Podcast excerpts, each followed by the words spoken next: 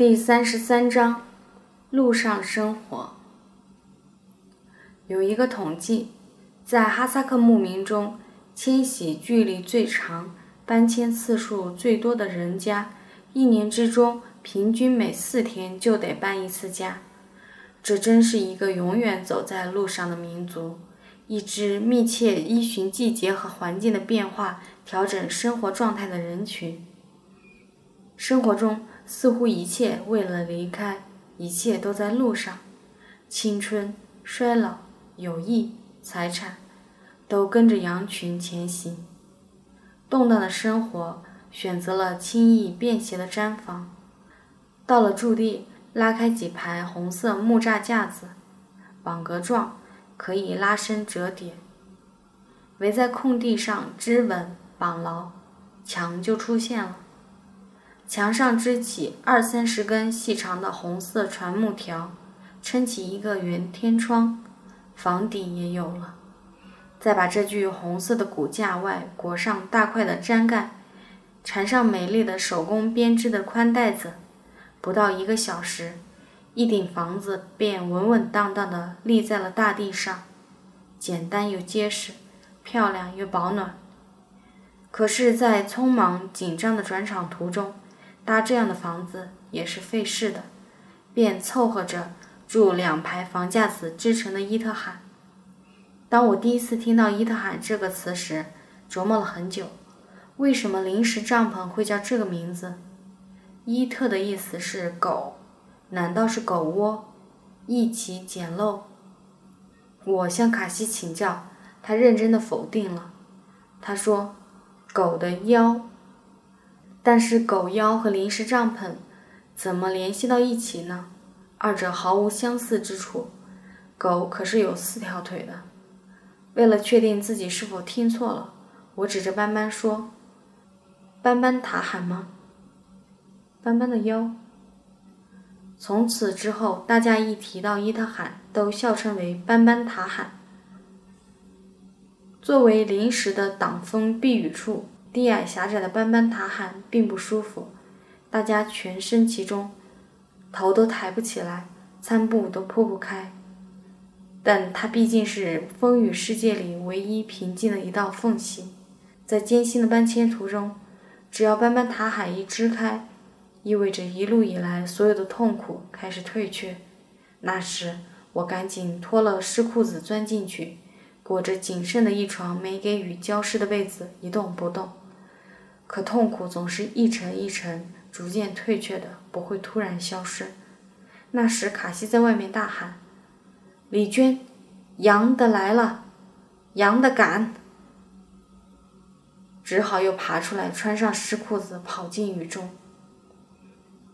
来我家杂货铺买鞋子的牧人，大多会买大两个码的。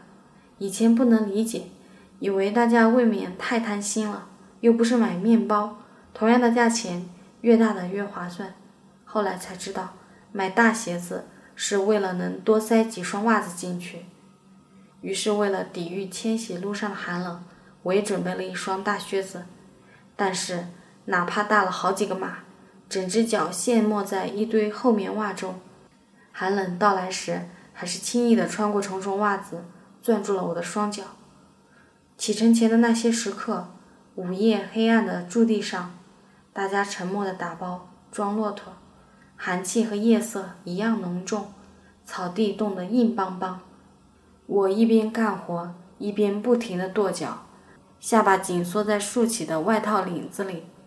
太阳能灯泡发出的光像无力的手，只能推开几米宽的黑暗。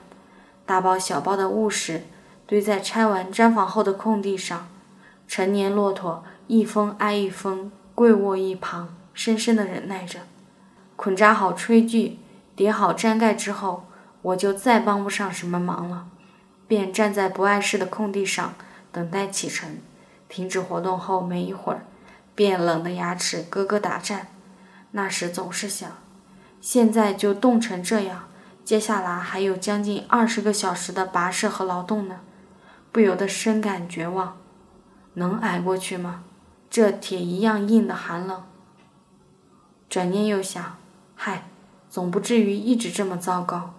天亮后温度肯定会升高，如果是个晴天有阳光的话，还会更暖和。况且等骑到了马背上，马肚子热乎乎的，起码两条腿是不会冷的。况且又穿着这么大的鞋，于是强烈盼望着天亮。盼望到天亮启程后，又盼望到达。到达之后，又盼望天黑，赶紧休息。总算躺进被窝后，盼望赶紧睡着。第二天凌晨起床后，再次盼望天亮。幸好，总是有希望的。可却又总是那样，每次启程之前，一连好几天都风和日丽，但一到出发的时候，不是过寒流，就是下大雨。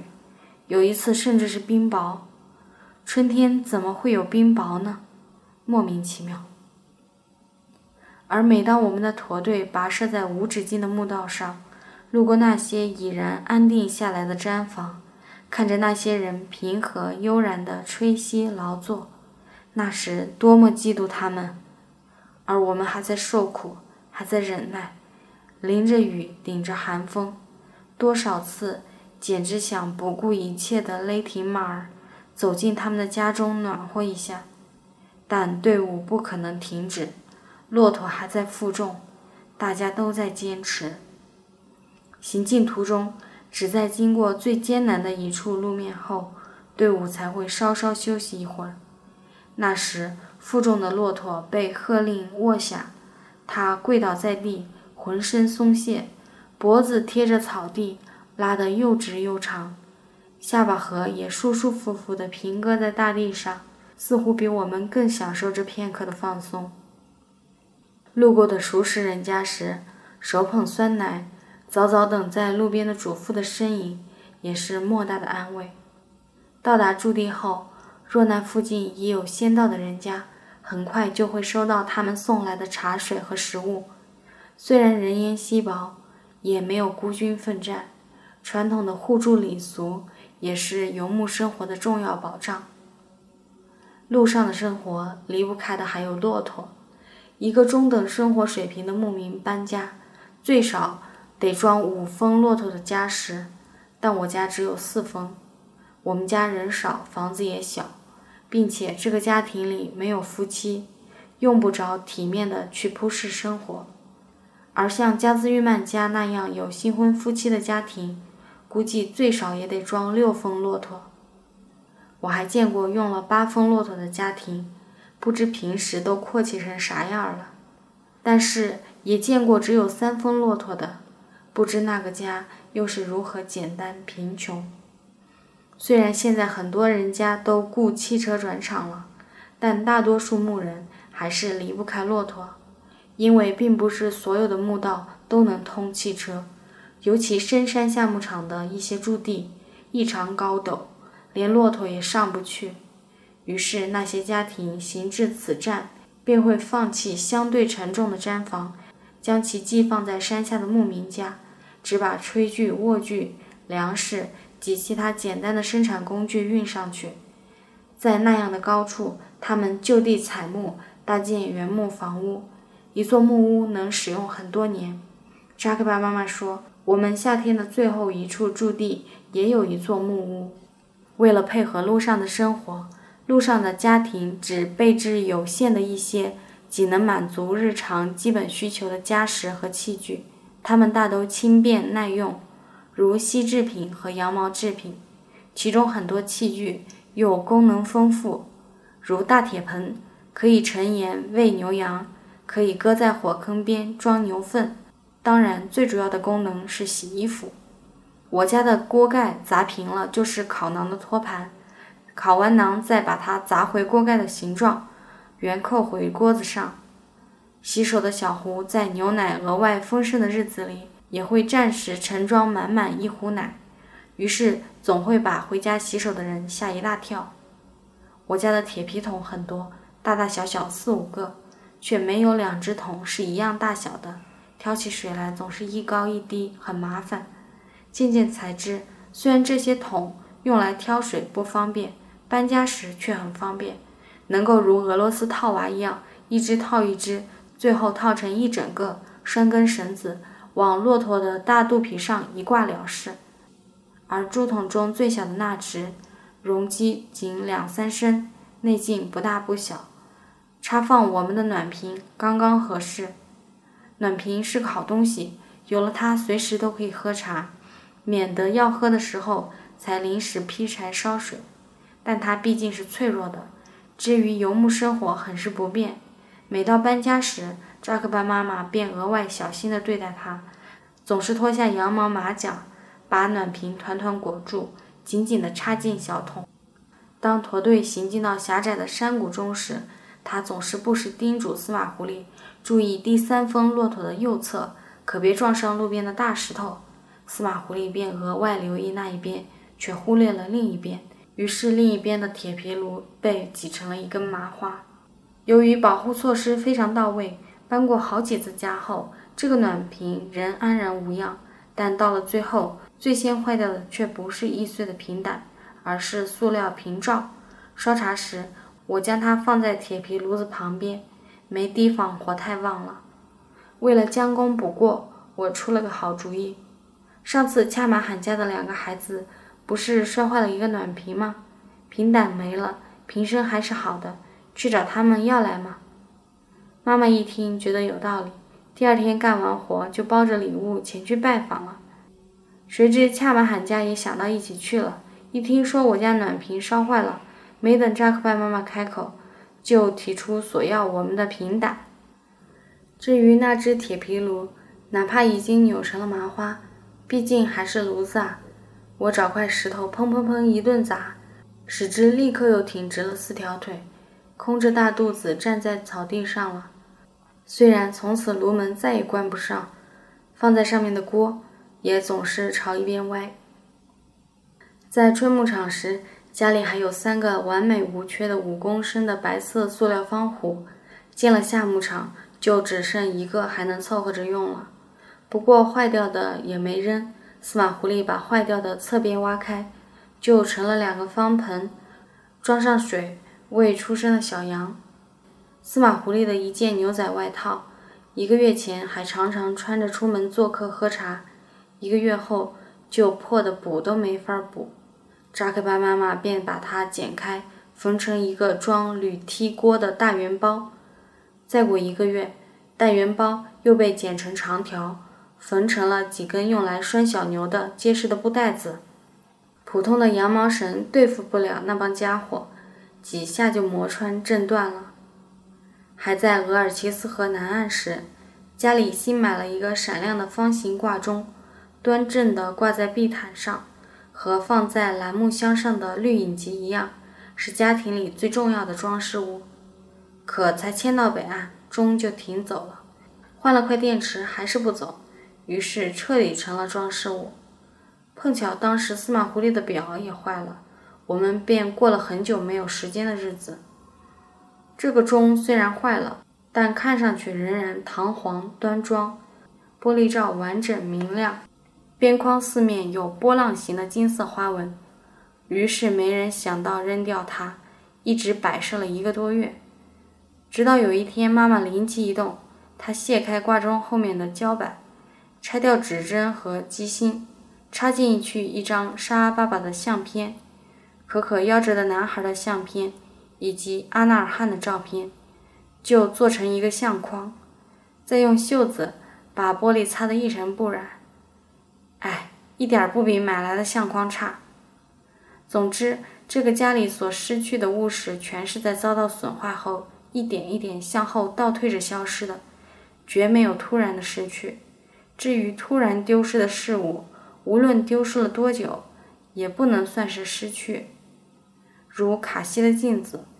三个月丢了三面，三面都是我的。如卡西童年时代的一枚塑料戒指，他们仍面孔朝天，躺在寂静的山岩里，像一根针躺在深邃黑暗的海底。那不是消失，只是分离而已。我们这个红色细木栏杆支撑起来的家，褐色粗毡包裹着的家，不时收拢在驼背上，颠簸在墓道上的家。正由生活的负重如练轨车一样呼啦啦碾过，毫不留情地碾碎一切的脆弱单薄，剩下来的便不只是坚固耐用的物实，更是一颗颗耐心、踏实的心。谁都知道木人打的绳结很难解开，木人编的牛皮绳最结实耐用。连卡西帕烧给阿纳尔汗的一页信纸，都会给扭来扭去的叠成外人根本没法拆开的花样。阿纳尔汗捎上山的一个包裹，更是包的里三层外三层，缝了千针万线。此包裹在递送过程中，哪怕经历一切自然灾害，在世上流转五十年。也绝对毫无破损。在东库尔，扎克拜妈妈对我说：“搬家很辛苦的，尤其往下去后山的墓道更艰险，路上要走三天呢。”然后又建议我往下别再跟着走了，就留在东库尔算了。还建议我和阿依诺尔一起生活。阿依诺尔一个人带两个男孩，独自照料大畜，制作奶制品。她是最手巧的女人。编织出的花带在这一带无人可及，然而教训起孩子来，那股凶狠劲儿同样也无人可及。另外，妈妈还认为阿依诺尔家下游的小伙子塔布斯家也不错，他家人口不多，毡房却特别大，而且他还有双弦琴，可以天天弹给我听。塔布斯和阿依努尔家虽然也有少量的牛羊，每年都会进山销夏。生产奶制品，但严格说来，还不能算最典型的牧民。他们冬天不去沙漠中的冬牧场，夏天也只换一个牧场。家里只养牛羊，全托人赶往后山代牧。对此，我不是没有犹豫过。逐水草而居的生活的确是艰辛的，可是这世上真的会有更好一些的生活吗？真的会有轻易就能获得的幸福吗？连加伊娜那样的小孩子都知道，面对辛苦、疼痛、饥饿、寒冷、疲惫，种种生存的痛苦，不能绕过，只能忍受，只能坚持。像阿纳尔汗那样脱离游牧之路，将与在城里工作的男孩结婚，过上安定的生活，可从此后，他还是得付出另外的努力与忍受。面对另外一种陌生而拮据的人生，说起来都是公平的。只有忍受限度之内的生活，没有完全不用忍受的生活。忍受生活，听起来有些消极，其实是勇敢的行为。在牧人的坚持面前，无论什么样的痛苦都会被心消融。所以，哈萨克葬礼上的挽歌。总是奉劝生者节制悲伤，弹唱歌手们也总是调侃懦弱，视其为愚蠢。我非常喜欢阿依努尔家所在的那条又窄又陡的幽静山谷，喜欢他家门前草地上那架长长的花奔子，也喜欢塔布斯门前的小溪，喜欢他温和而隐忍又渴望的眼睛。但是我更想继续走下去。长久以来，自己一直向往着真正的夏牧场，真正的寂静与广阔，充沛与富饶。况且已经熟悉眼下的生活了，已经开始这种依赖，已经不想停止了。